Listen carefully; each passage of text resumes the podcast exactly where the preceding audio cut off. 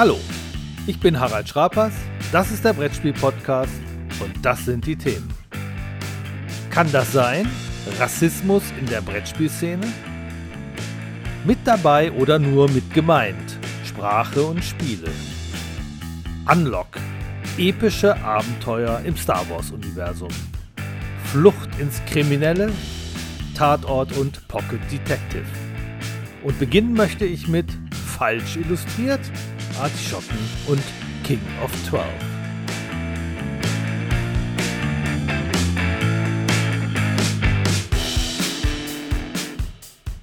Normalerweise halte ich mich ja zurück, wenn es um die Grafik von Spielen geht. Ich bin schließlich kein Kunstkritiker. Und das, was gezeichnet wird, welches Thema, ist oft eh Geschmackssache. Die einen mögen Fabelwesen, Monster, Zombies, andere Hund, Katze, Lamas, die dritten Kräuter, Gewürze und Gemüse. Letzteres könnte sogar ein Trend werden, denn jetzt liegt äh, mit Artischocke nagelneues Gemüsespiel vor. Aber auch das ist natürlich Geschmackssache. Mein Sohn meinte, er hätte lieber ein Spiel mit Sachen aus der Fritteuse. Sei es drum. Warum ich aber jetzt doch was zur Grafik sage, das hat alleine mit dem zu tun, wofür ich als Spielekritiker qualifiziert bin. Was hat nämlich die Grafik mit dem Spielmechanismus zu tun? Hilft es beim Verstehen des Spiels? Unterstützt es das Verstehen des Spiels? Oder steht es dem sogar im Wege? Bei Artischocken, und das muss ich so hart sagen, verhunzen die Illustrationen im Grunde das Spiel. Und das ist ganz genauso wie bei King of Twelve, ein anderes Kartenspiel, bei dem die Gemälde genauso total sinnfrei sind. Und das hatte ich auch aufgeschrieben in der Rezension, die in der letzten Ausgabe der Spielbox erschienen ist. King of Twelve ist ein Kartenspiel, dessen Mechanismus in Dreier- und Viererpartien im Grunde wirklich gut zündet. Es ist ein sehr unterhaltsames Bluffspiel, bei dem jeder einen Würfel hat, wer die höchste Zahl gewürfelt hat, glaubt, er könnte gewinnen. Aber die Spielkarten sorgen für viele Überraschungen und Wendungen und es kommt ganz anders anders, als man denkt. Ein flottes Kartenspiel und das ist wirklich sehr gut gemacht, wenn man nicht durch die verhunzte Grafik ausgebremst würde. Warum heißt die Spielkarte, die den Wert des Würfels verdoppelt, nicht einfach mal 2? Warum heißt sie Alchemist? Und das Bild dazu, ein Fabelwesen träufelt eine Flüssigkeit auf einen blauen Würfel. Verdoppelt das dessen Wert? Reduziert es ihn? Zerstört es den Würfel? Keine Ahnung. Keine Ahnung, wie eine Redaktion so etwas durchwinken konnte. Bei Artischocken, das soeben neu erschienen ist, wiederholt sich das Drama. Hier könnte mir wahrscheinlich noch nicht mal die Redaktion erklären, warum die Zwiebel auf der einen Karte ist und warum die Möhre eine andere Karte ziert. Der einzige Vorteil, während bei King of Twelve die unterschiedlichen Fabelwesen alle irgendwie verwechselbar aussehen, sind Paprika und Aubergine und Lauch auch so zu erkennen. Zumindest mit Grundkenntnissen, die allerdings manchmal die von Schülerinnen und Schülern überschreiten, die im Rahmen eines Ferienjobs an der Kasse bei unserem Edeka aushelfen, immer so hilfesuchend schauen, wenn sie eine seltsame Gemüseknolle abwiegen müssen. Und wo ich schon mal dabei bin, mit meinem Küchenwissen oder Halbwissen schamlos anzugeben, erkläre ich auch noch den Untertitel von Artischocken. Das heißt nämlich ein herzloses Kartenspiel.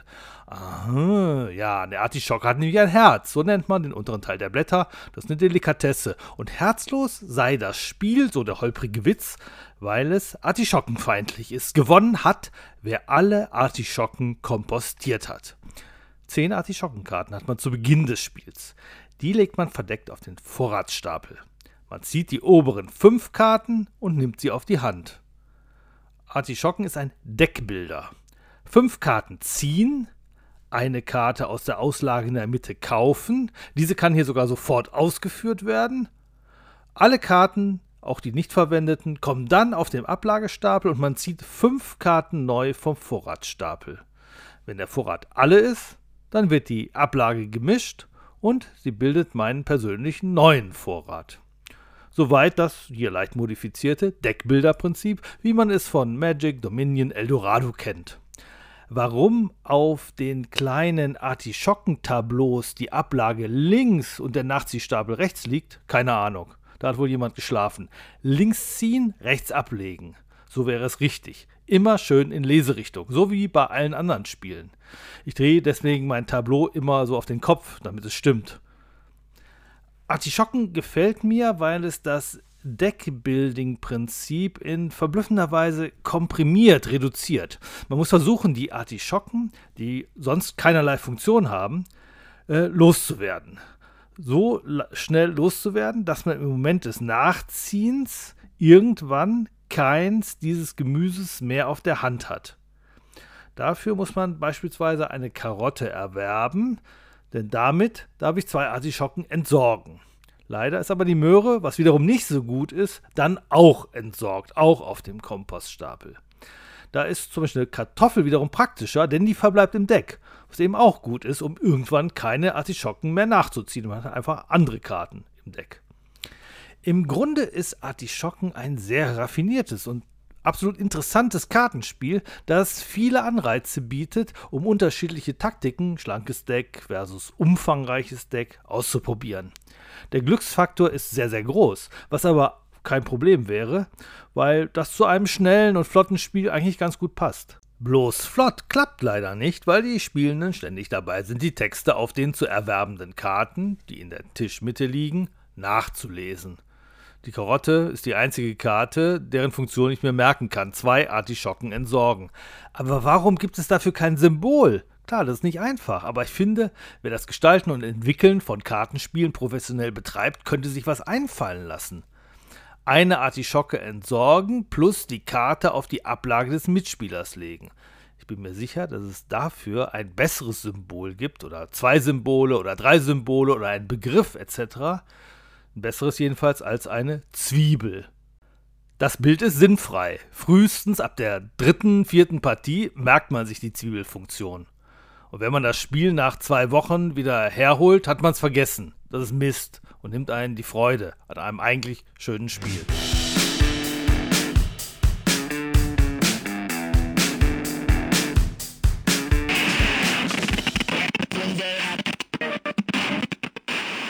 Denn ein Spiel ist nicht nur argloser Zeitvertreib, es ist ein Kulturgut, das Weltbilder und Haltungen vermittelt, das sagte der WDR-Journalist Frank Zirpins am Donnerstagmorgen im Radio auf WDR 3 in der Sendung Mosaik, einem Magazin, das vorzugsweise von Liebhaberinnen von klassischer Musik, Literatur, Kunst, Schauspiel gehört wird.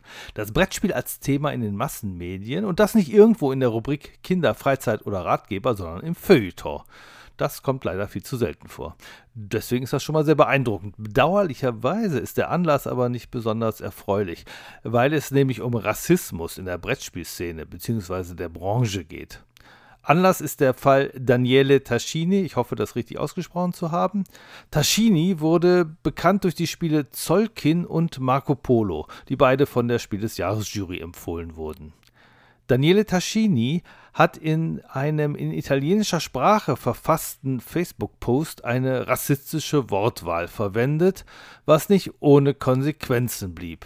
Den genauen Vorgang und die genaue Wortwahl inklusive sorgfältiger Übersetzung hat dankenswerterweise das Magazin Kulturgutspiel.de nachgezeichnet, auf das ich hier gerne verweise. Taschinis Versuche, sich zu entschuldigen, schwankten zunächst zwischen Selbstmitleid und Rechtfertigung, was drei Spieleverlagen nicht ausreichte.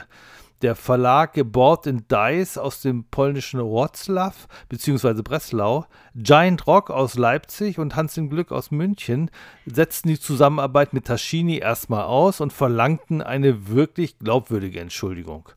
Immerhin nach langen Tagen des Nachdenkens hat Taschini seine Fehler eingeräumt und möchte nun 15% der Einnahmen seines nächsten Spiels an eine antirassistische Organisation spenden. Hat die Brettspielszene ein Rassismusproblem? Bisher neigte ich zu einem eher nicht, sicherlich keinem größeren als in der Gesamtbevölkerung, vermutlich sogar geringerem, zumindest was den deutschsprachigen Teil der Szene angeht. Die Kampagne Spielend für Toleranz, die Udo Bartsch, Martin Klein und ich 2018 ins Leben gerufen hatten, stieß auf eine riesige Resonanz, eigentlich bis heute, unter den Spielejournalistinnen und Bloggern. Und Thema war ja nicht der Rassismus in der Szene, daran haben wir mangels Anlass überhaupt nicht gedacht, sondern es ging um die gesamtgesellschaftliche Bedrohung durch Rechtsaußen. Auslöser war damals die rechtsextremen Ausschreitungen in Chemnitz. Noch immer bekommen wir Anfragen von Journalisten und Bloggerinnen, dass sie das Spielen für Toleranz-Logo nutzen wollen, was selbstverständlich möglich und gewünscht ist. Und auch Verlage können sich gerne beteiligen. Erstmals gab es aber auch eine Anfrage, und das war das Besondere, dass man es in Zusammenhang mit dem Fall Taschini verwenden dürfe. Also für einen Anlass, innerhalb der Szene und nicht außerhalb gesamtgesellschaftlich. Also nicht so abstrakt, sondern wir waren jetzt selbst betroffen. Äh, kann man natürlich auch verwenden, das Logo dafür. Und ähm, dass wir davon selbst betroffen sind, ist zunächst auch mal nicht verwunderlich. Denn dass die Spielebranche völlig frei von Rassismus ist, wäre äh, nun mal äußerst unwahrscheinlich. Denn auch in der Spieleszene sind unterschiedliche Menschen unterwegs. Selbst das Medium Brettspiele selbst könnte man in der Hinsicht auf Rassismus auch mal genauer unter die Lupe nehmen, worauf auch der WDR-Journalist Frank Zirpins in seinem gestrigen Radiobeitrag hingewiesen hat. Kolonialistische Stereotype in manchen Brettspielen lohnen sich zu hinterfragen, nicht nur in denen von italienischen Autoren. Auch in deutschen Spielen wird es sowas geben und nicht immer ist es so offensichtlich geschmacklos wie in einer Spieleneuerscheinung, die ich als Spielekritiker unlängst zugeschickt bekommen habe, ohne dass ich danach gefragt habe, das ist per se auch nicht ungewöhnlich.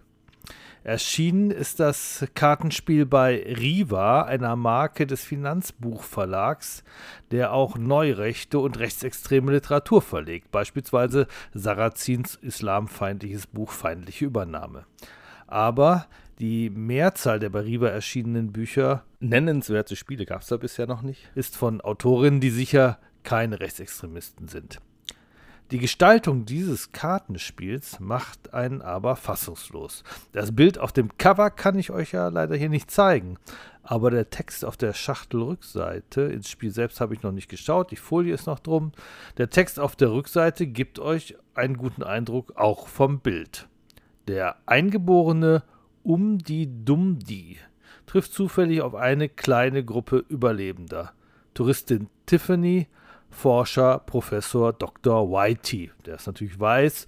Die Touristin ist ähm, strohblond. Und äh, ja, um die Dumdi, eigentlich sollte man es nicht nochmal wiederholen, sieht in der Grafik auch so aus, wie man es sich vorstellt, mit allen Stereotypen, die denkbar sind. Laut Riva Verlag stecke in der Darstellung, die so nicht hätte passieren dürfen, sagen sie jetzt, keine böse Absicht. Und auf Wunsch der Autoren wird die Grafik in der zweiten Auflage geändert. Zum Nachlesen das Ganze, mehr dazu hat das Online-Magazin Spiel.net aufgeschrieben. Übrigens, zu allem Überfluss sei dieses Kartenspiel jetzt auch noch unter Plagiatsverdacht geraten, ist in manchen Foren zu lesen, weil es unverkennbare Ähnlichkeiten zu dem bei Oink und Yellow erschienenen Welcome to the Dungeon habe. Das Magazin Fairplay möchte demnächst auch die Frauen sprachlich berücksichtigen. Ist im Editorial der Ausgabe 1, 21 zu lesen. Fairplay heißt im Untertitel das Spielermagazin, äh, was nun wirklich nicht zeitgemäß ist und recht dringend auf Handlungsbedarf hinweist. Denn wirklich neu ist die Berücksichtigung von Frauen in der Sprache nun wirklich nicht. 1991 habe ich meine erste Spielebesprechung geschrieben. Die Gegenstände müssen in einer vorgegebenen Reihenfolge gesammelt werden, schrieb ich über das Labyrinth der Meister. Somit weiß jede, wohin die MitspielerInnen ziehen müssen. Ja, das war das Binnen-I. Das war damals schon recht gebräuchlich. In den etwas bedeutenderen Medien wurde es aber nur von der Taz verwendet. Im Fernsehen oder Hörfunk kam es eigentlich nie vor. Das hat sich heute geändert, ob im Deutschlandfunk oder in ARD-Talkshows. Man hört immer häufiger ein ZuhörerInnen. Die Aussprache ist immer gleich, ob beim Binnen-I oder Gender-Sternchen oder bei anderen Sachen. Im Jahr 2000 hatte ich selbst als freier Autor angefangen, für das Spielermagazin Fairplay zu schreiben. Das Binnen-I war damals schon auf dem absteigenden Ast, deshalb hatte ich es gar nicht nachgefragt. ob ich sie in meinen Texten für die Fairplay verwenden darf, sondern ich habe so geschrieben wie die anderen Fairplay-Leute auch. Und habe irgendwann dann damit aufgehört, auf meiner Website gamesreplay.de das Binnen-I durchgängig zu verwenden. Nur bei der Spielerinnenzahl blieb das große I erhalten. Auch die Taz hatte inzwischen darauf verzichtet, konsequent überall zu gendern. Im Prinzip ist das auch heute noch so bei der Taz. Wer in die Zeitung reinschaut, findet Artikel, die ausschließlich die männliche Form verwenden, aber auch welche mit Gender-Sternchen, welche mit dem Doppelpunkt und auch das alte Binnen-I ist noch dabei. Populär wurde das Gendern wieder, als das Gender-Sternchen erfunden wurde. Der Unterschied zum Binnen-I, es beschränkt sich nicht auf das binäre männlich-weiblich. Ob das wirklich sprachlich deutlich wird, mag man bezweifeln, denn da bräuchte man ja eigentlich völlig neue Endungen. Statt Spielerin müsste man Spielix oder Spielüs sagen aber es schafft einen Siegeszug, dieses Gender-Sternchen, ungefähr ein Vierteljahrhundert nach dem Binnen-I, um das man es beneiden könnte. Obwohl ganz unumstritten ist es nicht. Es gibt schließlich auch noch die Spielerin mit Untenstrich und die Spielerin mit Doppelpunkt. Gerade letzteres scheint mir immer beliebter zu werden. Mit der Frankfurter Rundschau hat sich nun auch eine renommierte Tageszeitung dafür entschieden. Ich selbst verwende in meinen Texten zumeist die Formulierung Spielerinnen und Spieler. Oder bemühe mich, neutrale Begriffe zu finden. Die Spielenden, die Teilnehmenden, die Person. Auch schreibe ich gerne, ich decke die Karte auf, statt der Spieler deckt die Karte auf. So schön sind Gender-Sternchen eben doch nicht. Als wir beim Vereinsspiel des Jahres die jährliche Broschüre erstellten, in der die für 2020 empfohlenen Spiele und Preisträger präsentiert wurden, wurde beim Redigieren der Texte ganz viel korrigiert. Denn das Gendern war vergessen worden oder war einfach nicht üblich. Und plötzlich fanden sich wild verstreut viele Gender-Sternchen im Text, da und dort mit Schrägstrichen kombiniert. Der Schrägstrich, die Spieler-Sternchen innen. Und das zeigte dann doch, dass Rechtschreibregeln fürs korrekte Gendern gar nicht so einfach sind. Und es wurde deutlich, schöner ist es tatsächlich, neutrale Bezeichnungen zu haben. Ein Spiel ist dann eben nicht mehr für zwei bis vier Spieler, sondern für zwei bis vier Personen. So heißt es jetzt in der Spiel des Jahresbroschüre genauso wie unter fast allen Fairplay-Artikeln. Bei der Spielbox, die ab dem nächsten Heft allerdings in einem neuen Gewand erscheint, stand unter den Kurzrezensionen der sogenannten Spielwiese schon seit ewiger Zeit Personen. Bei Spielanleitungen geht es hin und wieder auch um die Genderfrage. Neben dem Labyrinth der Meister gehörte das Spiel Kreml zu meinen ersten Spielebesprechungen. Und siehe da, die Kreml-Spielanleitung verwendete damals Anfang der 90er Jahre das Binnen-I und über die Jahre verzichtete auch noch manch andere Spielregel auf eine ausschließlich männliche Sprache. Aber dass es wieder ein größeres Thema wird, merkt man erst in der heutigen Zeit. Zum Beispiel bei Ravensburger. Mitten in der Anleitung findet sich dieser Satz, Moment, jetzt muss ich mal die Brille hier nehmen, ähm, ausschließlich zum Zweck der besseren Lesbarkeit wird die Sprachform des generischen Maskulinums verwendet, die in allen Fällen geschlechtsneutral gemeint ist. Das ist jetzt echt winzig geschrieben. Und äh, inhaltlich ist der Satz mindestens umstritten. Denn die These, dass man sich bei der Spieler, der Arzt, der Gärtner gleichermaßen eine weibliche wie männliche Person vorstellt, gilt soziologisch als widerlegt. Und die Behauptung mit dem Lesefluss ist hier wirklich Komik. Denn dass eine geschlechtsneutrale Sprache den Lesefluss mehr stört als dieser in winzigsten Buchstaben gedruckte Rechtfertigungssatz, das ist nun wirklich unvorstellbar. Ravensburger ist nicht der einzige Verlag, der so handelt. Auch bei Piatnik finden sich ähnliche Rechtfertigungen in den Anleitungen, was auch da eher peinlich wirkt. Achtung, es gibt ein Problem mit der Sprache, aber wir finden, das ist gar kein Problem. Und ich denke dann, warum lasst ihr mich nicht in der Ruhe? Das ist eine Spielanleitung und kein Debattenforum. Zumal ich gar keine Lust auf eine Debatte habe, die ein Verlag damit beginnt, mir zu erklären, dass er eh keinen Bock darauf hat, Frauen und Männer in den Anleitungen gleichermaßen sichtbar zu machen und anzusprechen. Dass es auch besser geht, beweisen die bei Pegasus Spiele erschienenen Titel My Farm Shop und Trails of Tucana, deren Anleitungen von der Agentur Tygra Spiele bearbeitet wurden. Sie sind konsequent geschlechtsneutral formuliert und zwar so, dass ich es gar nicht bemerkt hätte, wenn ich nicht darauf aufmerksam gemacht worden wäre. Die Anleitung duzt mich, wobei der Trick nicht in erster Linie im Unterschied zwischen du und sie liegt, sondern in der direkten Ansprache. Die ist nämlich immer gleich, egal ob bei Mann oder Frau. Und für den Begriff Staatsspieler wurde bei Trails of Tucana das Wort Oberhaupt gewählt. Thematisch wie sprachlich sehr elegant.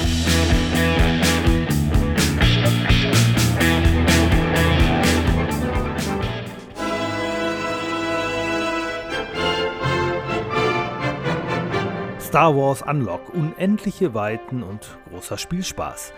Es ist nicht das erste Escape Room Spiel, es ist nicht das erste Unlock, aber es ist das erste Star Wars Escape Room Spiel. Und äh, selten hat sich für mich ein Abenteuerbrettspiel realistischer angefühlt als das hier. Äh, ja, es hört sich kurios an. Auch ich weiß, Star Wars ist fiktiv, aber trotzdem. Diese Saga fasziniert mich. Von Krieg der Sterne, das ich als 14-Jähriger im Kino gesehen habe, bis zur zweiten Mandalorian-Staffel. Und das passt einfach gut. Ein fiktives Escape-Szenario in einen zwar fiktiven, aber gleichwohl sehr vertrauten Raum zu pflanzen, das fühlt sich dann realistisch an. Und überhaupt nicht nach einem Escape Room, das eben doch oft Rätsel um des Rätsels willen beherbergt. Unlock Star Wars ist da einfach Abenteuer pur. Unlock funktioniert hier, auch wenn man eine spezielle Star Wars App braucht, so wie bei den vorherigen Unlock-Spielen. Es gibt einen dicken Kartenstapel und den wühle ich durch, bis ich die Zielkarte gefunden habe. Dafür muss man auf den Karten Zahlen finden, um sich dann die nächste Karte aus dem Deck zu suchen, die eben genau diese Zahl auf ihrer Rückseite hat. Karten mit blauen oder roten Puzzleteilen müssen kombiniert werden. Die Addition der Kartenziffern bringt einen zur nächsten Karte. Und manche Karten fordern einen auf, einen Code in die App einzugeben oder die App umfasst ein Minigame. Oft ziemlich faszinierend gemacht. Hier wird eine App perfekt in ein Kartenspiel integriert. Da ist auch die Hilfsfunktion eingebaut in die App. Zu den Karten gibt es einen einfachen Tipp und ein oder zwei weitergehende Tipps die allerdings auch größeren Punktabzug bedeuten. Oft ist das Problem bei Unlock, der erste Tipp hilft gar nicht und war rausgeschmissen, denn da ist man eh schon drauf gekommen. Hier bei Star Wars Unlock war das aber oft anders. Da brachte mich schon der erste Tipp auf die Spur.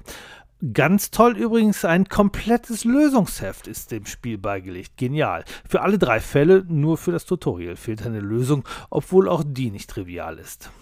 Die ersten zwei Szenarien in der dreiteiligen Box sind ziemlich einfach. Da sind wir insbesondere beim zweiten Fall sehr geschmeidig durchgekommen und haben das äh, Ein-Stunden-Zeitlimit unterboten. Fall 2 sogar noch etwas schneller, da als äh, Schmuggler im Outer Rim. Deutlich anspruchsvoller, Teil 3. Da steckten wir zwischendurch ziemlich fest. Wir sind eben auch keine Escape Room Rätselprofis. Und auch die Hilfsfunktion konnte uns nur mühsam unterstützen. Denn man muss erstmal rausfinden, an welcher Karte man denn feststeckt, um dann danach Hilfe zu fragen in diesem Szenario, das thematisch im Grunde riesig Spaß macht, weil es so gar nichts mehr von Escape Room hat. Man muss nämlich gar nicht fliehen. Ähm, da spielen wir imperiale Soldaten. Und das ist jetzt unsere Ausrede. Wer möchte schon für das Imperium spielen? Das hat uns demotiviert. Vielleicht waren wir aber auch nur zu wenige, nur zu zweit bei diesem Spiel. Unlock bietet zumindest in diesem Abenteuer locker genug Spuren, Karten und Infos, die man besser zu dritt oder zu viert auswertet, um auch ja nichts zu übersehen. Zu zweit waren wir deshalb, weil das Szenario eben nur Star Wars-Fans anspricht, was die mitspielende Zahl in meinem Haushalt beschränkt. Umgekehrt mag die Aufschrift Star Wars im Spieleladen wirken. Da greifen vielleicht viele zu, zurzeit natürlich nur im Versand oder per Click und Collect. Viele, die sich sonst nie an einen Unlock gewagt hätten. Mit dieser Schachtel haben sie den richtigen Griff getan. Wer keinen Bock auf Star Wars hat, wird hingegen eher zur ebenfalls drei Abenteuerschachtel Unlock Epic Adventures greifen, die ebenfalls in diesem Jahrgang erschienen ist. Auch die Abenteuer in dieser Schachtel faszinieren und natürlich insbesondere auch die App-Integration ist äh, einfach perfekt gelungen. Ob Epic Adventures aber zum Einstieg taugt, bezweifle ich doch ein bisschen. Denn auch für uns war dieses Unlock unser allererstes. Und wir traten in einer Viererrunde an. Trotz wirklich übersichtlicher Anleitung und einem Tutorial, in dem sehr gut die goldene Regel beschrieben war, wie man Rot mit Blau mit den Puzzleteilen kombiniert. Doch ausgerechnet das fällt dann aber im Fall 1 von Epic Adventures weg. Dieser Fall 1 ist nämlich sehr witzig, schwarz-weiß. Nichts ist blau, nichts ist rot. Wie wir das jetzt mit den Zahlen und teils auch Buchstaben machen sollten, hat uns ziemlich überfordert. Wir haben manchmal auch Karten aufgedeckt, die wir gar nicht hätten aufdecken dürfen. Das ist doof, hindert uns beim Spielfluss, aber auch beim Erzählfluss. Meistens merkt man es ganz schnell, dass die Karte nicht richtig ist. Wir aber mangels Routine haben es erst immer sehr spät gemerkt. Wir brauchten für das Spiel deutlich länger als 60 Minuten, hatten am Ende zwar einen gewissen Überblick und landeten trotzdem natürlich dann nur bei zwei von fünf Sternen. Das ist die Schlusswertung gewesen, die einem die App dann immer ausspuckt. Die zweite Partie, der zweite Fall verlief dann schon sehr gut und hat bis unmittelbar vor Schluss viel Spaß gemacht. Aber da gab es genau eine Schlussfrage, die man beantworten musste und die hatten wir falsch beantwortet. Zwei Sterne.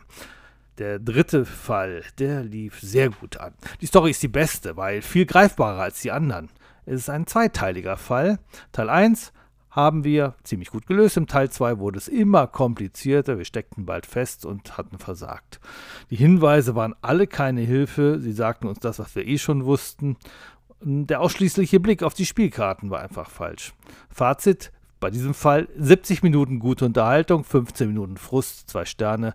Ja, durchwachsenes, sehr durchwachsenes Ergebnis insgesamt Epic Adventures drei Partien. Die Schachtel kann jetzt entsorgt werden, weil man es vermutlich nicht nochmal spielt. Oder man kann sie auch weitergeben. Ist ja noch alles äh, intakt. Man kann es nochmal benutzen. Jemand anders kann die App runterladen. Etwa 35 Euro kostet die Schachtel. 35 Euro kostet also dieser Spaß. Dreimal Kino wäre teurer. Und eh geschlossen. Beim Spiel sowohl Epic Adventures als auch Star Wars sollte man schnell zugreifen, denn die Dreier-Sets sind limitiert in der Auflage oder man wartet, bis die darin enthaltenen Fälle einzeln verkauft werden.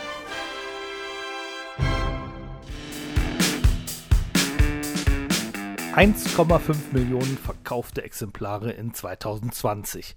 So oft ging Exit, das Kennerspiel des Jahres 2017, über den Ladentisch, egal ob real oder im Versandhandel. Damit hat der Escape-Spiel Primus einen beeindruckenden Rekord aufgestellt und hat damit den Uralt-Bestseller, der seit Jahrzehnten die Nummer 1 äh, der Brettspielverkaufscharts blockiert, auf Platz 2 verwiesen. Doch trotz oder wegen des Exit-Erfolgs Immer mehr Spielautorinnen und Autoren wollen der Enge des Escape-Raums entfliehen. Schöne Formulierung. Sie wollen, dass wir Abenteuer erleben und Fälle lösen, wie im Sonntagabend-Tatort oder in ungezählten anderen Krimis, egal, TV oder Buch. Denn das ist des Deutschen liebstes Genre. Auch Johannes Sich hatte das im Blick, als er vor drei Jahren das erste Mal über ein neues Krimispiel nachdachte aus dem dann das wirklich beeindruckende Mikro-Makro Crime City geworden ist. Ich habe mit sich für ein Spielbox-Interview gesprochen. Wir hören kurz mal rein.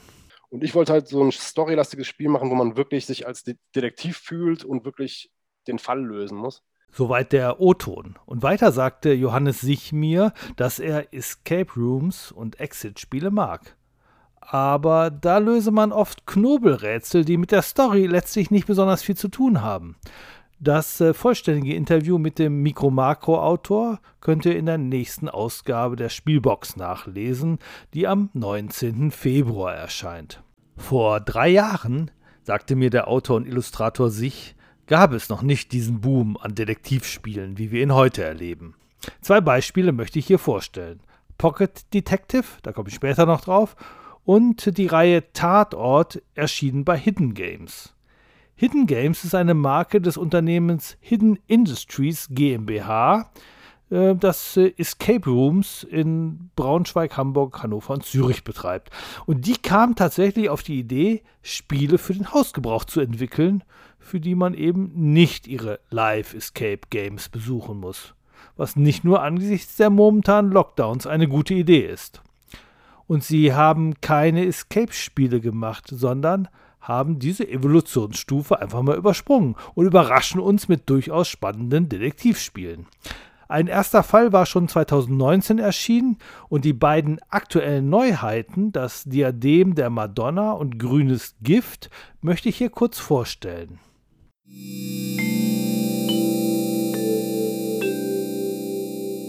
Sehr geehrte Privatermittler, zunächst möchten mein Mandant und auch ich uns bei Ihnen für Ihre Aufklärungsarbeit bedanken. So endet der Fall Grünes Gift. Nicht nur das Ende und die damit verbundene Lösung findet sich im Internet, sondern auch viele Informationen, die wir im Laufe des Spiels recherchieren müssen. In dieser Hinsicht ähnelt das hier dem Spiel Detective, das 2019 mit einer Nominierung zum Kennerspiel des Jahres ausgezeichnet wurde. Allerdings war Detective noch weitaus mehr online-lastig. Es war ja schon fast ein hybrides Spiel, denn da saßen wir alle vor unserem eigenen Laptop und haben im Netz gearbeitet, fast noch mehr als auf dem kleinen Spielbrett und den Spielkarten. Das ist jetzt bei den Hidden Games Tatorten komplett anders. Äh, da reicht ein einziges Laptop oder ein einziges Tablet locker aus. Und das, obwohl es kein Spielbrett, kein Pöppel, keine Spielkarten gibt. Aber einen gut gefüllten DIN A4-Umschlag, der hier an die Stelle einer Spielschachtel tritt. Und ich mache jetzt mal äh, den Umschlag von Grünes Gift auf. Ja, es ist ein großer Umschlag und äh, wir finden da jetzt äh, massenweise Material drin, äh, das wir einfach auf den Tisch ausbreiten können. Alle können sich bedienen und äh, gucken, was da zu finden ist. Wir haben hier einen ähm, Kontoauszug der Bank Westerfelde, so aus vom Katasteramt einen äh, Plan, einen Stadtplan, ein Ausschnitt aus einer Zeitung, ein Laborbericht. Ähm, der Polizeibericht liegt dabei, fein säuberlich mit einer etwas kindlichen Handschrift ausgefüllt. Nochmal eine Zeitung, ein Kalenderblatt, ein Brief des Bürgermeisters, eine Visitenkarte, so ein kleiner Umschlag, in den man die Schlüsselkarte eines Hotels steckt, fein säuberlich mit den Namen derer beschriftet, die dort die Nacht miteinander verbracht haben. Ähm, und äh, Fotos und, was super beeindruckendes, auch ein Beutelchen mit Erde. Na, der ist jetzt nicht mehr drin bei mir. Das ist nämlich der einzige Nachteil und der Unterschied zwischen Diadem der Madonna und ähm, grünes Gift. Diadem der Madonna kann man im Prinzip, wenn man das große Plakat, das auch noch dabei ist, nicht beschreibt, sondern dafür vielleicht Post-its benutzt, kann man auch noch mal weitergeben, habe ich auch gemacht. Damit spielt jetzt noch mal eine andere Runde. Aber hier ist eine Bodenuntersuchung, also ein Stück Erde und das Institut für Bodensicherheit, IBS, ähm, hat äh, einen Zettel dabei gelegt mit so Teststreifen. Nutzen Sie jetzt unsere kostenlosen Probestreifen. Sie werden in wenigen Sekunden erfahren, ob die Bodenprobe von Ihrem Feld oder Ihrem eigenen Garten mit vier Giften belastet ist. Schön so in eine Tasse rein, dann mit Wasser und dann kann man gucken, DDT, TPL, Quecksilber, Arsen, was ist in dem Wasser drin, beziehungsweise in der Erde. Ein ganz toller Effekt. Bedauerlicherweise sind Teststreifen und die Erde jetzt verbraucht. Wenn man also dieses Exemplar des Spiels nochmal spielen würde, müsste man auf die Online-Hilfsfunktion zurückgreifen. Außerdem finden wir im Umschlag eine ausgedruckte E-Mail, Screenshots von einem Facebook-Eintrag und Google-Bewertungen. Kino Westerfelde 4,3 Sterne und die dazugehörigen Kommentare. Diese Ausdrucke und Screenshots gibt es zusätzlich zu dem, was wir im Internet an speziell für das Spiel eingestellten Seiten finden. Außerdem ist hier noch ein Fax auf so einem Thermofaxpapier ja, was ja ganz gut ist, denn wenn das Fax über ein echtes Telefaxgerät während des Spiels reinkäme, würde es die Zielgruppe des Spiels doch erheblich einschränken. Faxgeräte sind doch eher selten in Privathaushalten und selbst in Büros sind sie auf dem Rückzug. Und was ist mit WhatsApp? Ist das auch auf dem Rückzug? Unbeliebt ist es auf alle Fälle, aus guten Gründen. Ich habe mich jetzt auch bei Signal angemeldet und die Zahl derer in meinen Kontakten, die das auch tun, wächst täglich. Aber wie ich hat sich noch niemand anderes bei WhatsApp deshalb abgemeldet und die ganzen Nachrichten laufen äh, sowieso weitestgehend immer noch über WhatsApp. Äh, kann ich jetzt dem Spiel den Vorwurf machen, dass es äh, sehr viel mit WhatsApp macht? Oder ist es nicht gerade das Tolle an dem Spiel, dass es so realistisch ist und zeitgemäß wirkt, weil es genau das verwendet, nämlich WhatsApp? was äh, einfach das ist, was ich ja auch alltäglich benutze. Und bei Fernsehkrimis wundere ich mich doch auch ständig über die Leute, die dort ständig anrufen und jemand aufs Band sprechen, melde dich endlich, warum hebst du nicht ab? Ich habe schon zwölfmal angerufen, macht doch heute kein normaler Mensch mehr, man würde immer eine WhatsApp-Nachricht schicken. Vielleicht auch eine zweite oder auch eine Sprachnachricht, je nach Vorliebe.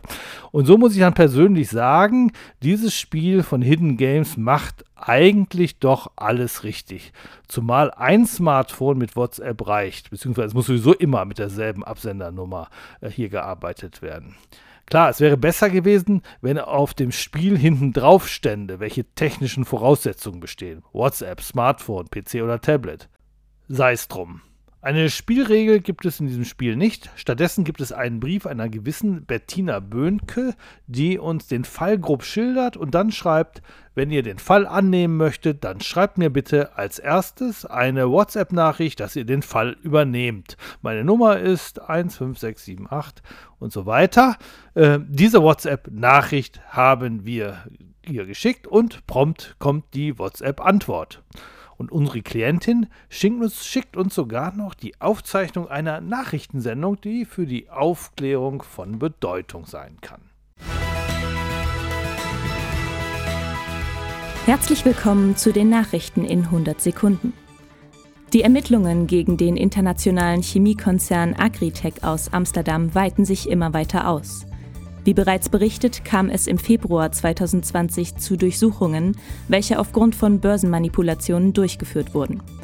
Das Spiel macht riesig Spaß, weil das Multimediale einfach unglaublich gut umgesetzt ist. Es ist fast ein Feuerwerk an medialen und kommunikativen Einfällen. Es gibt Chatnachrichten, wir werden angerufen, kriegen Mails, hacken uns in ein Cloud-Laufwerk. Bei Grünes Gift ist es insgesamt sogar noch mal einen Tick besser als beim Diadem der Madonna. Das ist einfach top unterhaltsam und hat bei uns technisch reibungslos geklappt. Nur an Silvester wurde gemeldet, war der Hidden Games Server, der das alles steuert, überlastet, was natürlich doof ist. Das Diadem der Madonna haben wir in knapp eineinhalb Stunden aufgeklärt, also schneller als die Spieldauerangabe. Beim grünen Gift brauchten wir eine Stunde länger, denn der Fall ist deutlich kniffliger. Eine Zeitbegrenzung ein Bonus für den Schnelleren, eine Art Punktwertung. Das gibt es alles nicht. Man kann sich Zeit lassen, wie man will. Es gibt auch nichts, was man als Spielregel bezeichnen könnte. Hidden Games Tatort ist somit ein ziemlicher Sonderfall im Brettspielgenre und man muss schon großzügig sein, um es überhaupt dazu zu zählen. Trotz fehlender Anleitung, ganz allein gelassen wird man trotzdem nicht. Denn auf der Hidden Games Website gibt es Hilfen zu den verschiedenen Materialien einen kleinen Tipp erstmal und beim zweiten Mal antippen einen finalen Hinweis. Beim Diadem der Madonna brauchten wir darauf nicht einmal zurückgreifen, beim grünen Gift umso häufiger. Außerdem gibt es gewissermaßen drei Zwischenfragen, an denen man sich langhangelt, bevor man zur entscheidenden Schlussfrage kommt. Wer war der Täter? Das muss man dann einloggen und hofft, es richtig gemacht zu haben. Wenn nicht, dann loggt man sich nochmal ein und gegebenenfalls nochmal. Wie gesagt, eine Schlusswertung gibt es ja eh nicht. Nur das gute Gefühl. Beim Diadem hatten wir das. Beim grünen Gift fanden wir das alles nicht ganz so befriedigend. Da war ja schon auch die erste Zwischenfrage ein bisschen seltsam, weil sie eine Frage stellte, auf die wir nie gekommen wären und jetzt Dinge ermittelten, die erstmal gar nichts mit dem Fall zu tun hatten, den wir klären sollten. Ob ein Fall jetzt zu schwer, zu einfach oder genau richtig ist, das hängt vom Talent der Ermittlerinnen ab. Fakt ist nur, das grüne Gift ist klar schwerer. Und an dieser Stelle schwenke ich dann mal über zu Pocket Detective, denn auch hier ist es so, der zweite Fall, den wir gespielt haben, fühlte sich für uns deutlich schwieriger an als der erste Fall. Bei Pocket Detective erschienen bei Schmidt liegen momentan zwei Fälle vor. Fall 1 Mord auf dem Campus, Fall 2 gefährliche Machenschaften. Die Namensähnlichkeit von Pocket Detective mit Detective, diesem großen Krimi-Brettspiel, muss in diesem Fall eigentlich nichts bedeuten, denn Autor und Verlag haben nichts miteinander zu tun. Aber es gibt doch eine sehr deutliche Ähnlichkeit. Während Hidden Games den online gestützten Ablauf von dem Krimi-Brettspiel Detective übernahm, verwendet Pocket Detective die Idee, pro Ermittlungsort einen gewissen Zeitbedarf zu berechnen. Und wer am Ende die wenigste Zeit braucht, der hat gut gespielt. Elektronik gibt es bei Pocket Detective gar nicht. Auch kein Spielbrett, sondern nur Spielkarten.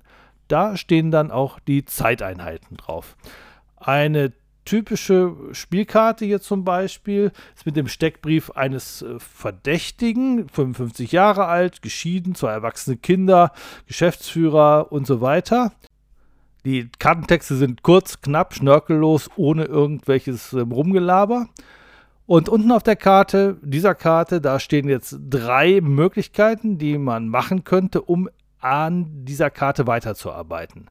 Untersuche seine Finanzen, Zeitbedarf 1, frage ihn nach seinem Alibi, Zeitbedarf wieder 1, nehme seine Fingerabdrücke, Zeitbedarf 2.